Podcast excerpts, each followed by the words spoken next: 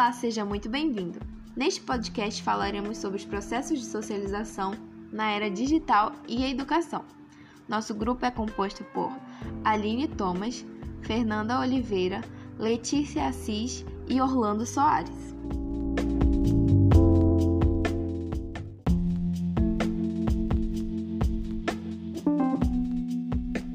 Iremos falar sobre a inacessibilidade a tecnologias educacionais que alguns alunos têm, a ampliação do uso da tecnologia como aliado no aprendizado e ainda daremos algumas dicas para potencializar os estudos durante a pandemia.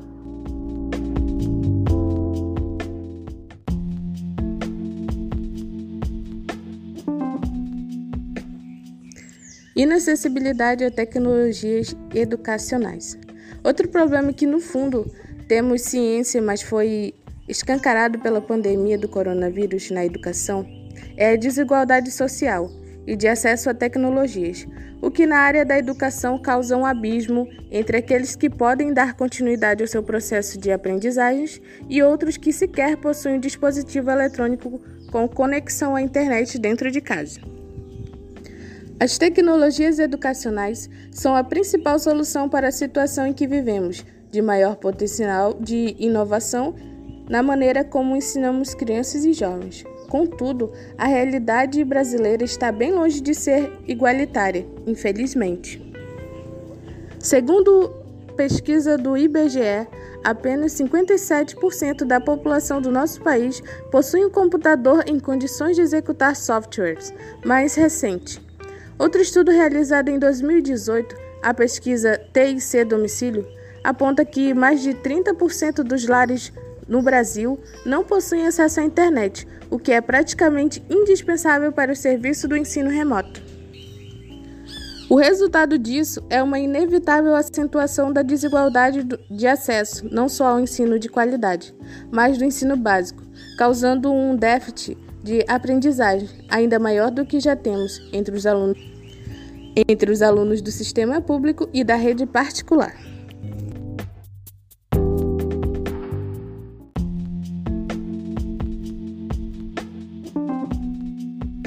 Ampliação do uso da tecnologia como aliada do aprendizado. Algumas iniciativas procuram levar o ensino para fora dos muros da escola. A pandemia fez com que esse processo fosse acelerado e provou que o mesmo pode e deve acontecer fora de sala de aula. Para isso se concretizar, o suporte da tecnologia é fundamental. As ferramentas tecnológicas proporcionam a adoção de conteúdos variados e mais interativos, como videoaulas, animações, jogos educacionais e muito mais, auxiliando na educação em tempos de pandemia. As tecnologias educacionais promovem ainda meios de colaboração para execução das atividades e de compartilhamento de experiências. As participações são registradas e acessadas por todos a qualquer momento. Alguns benefícios são que elas despertam mais interesse e prendem a atenção dos alunos, insere os jovens no debate social e ajuda na formação do senso crítico, e também oferece feedback imediato tanto para alunos quanto para professores.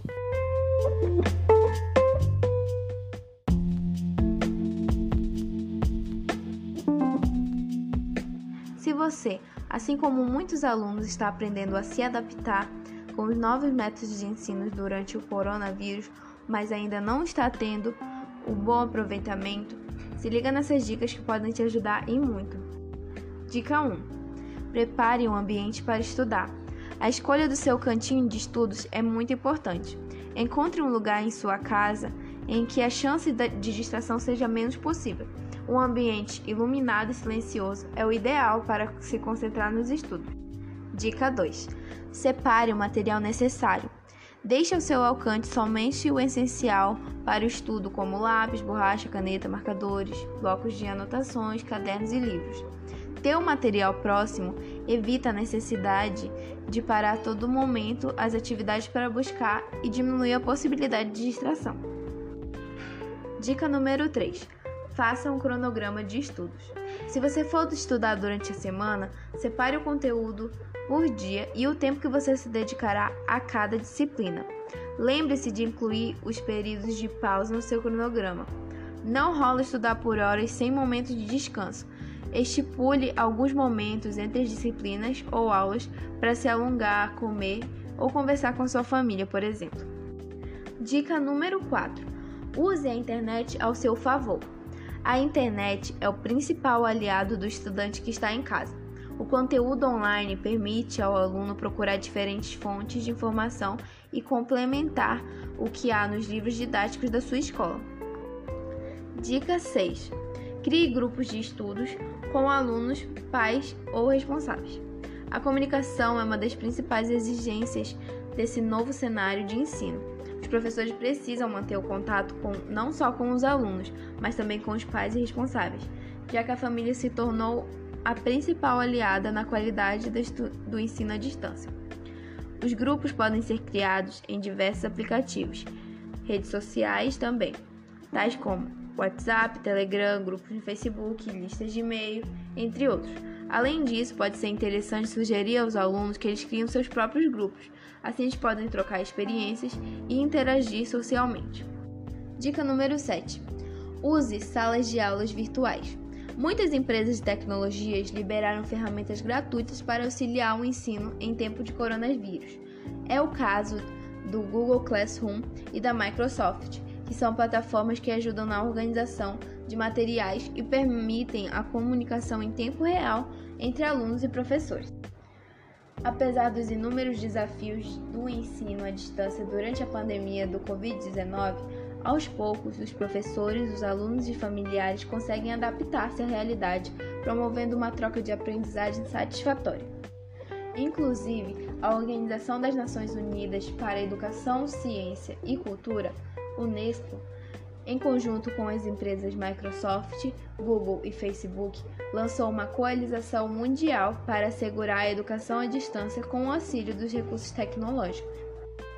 Apesar de todas essas dicas, a mais importante é que haja cooperação entre alunos e professores para que o ensino à distância possa ter a mesma qualidade que o presencial tinha.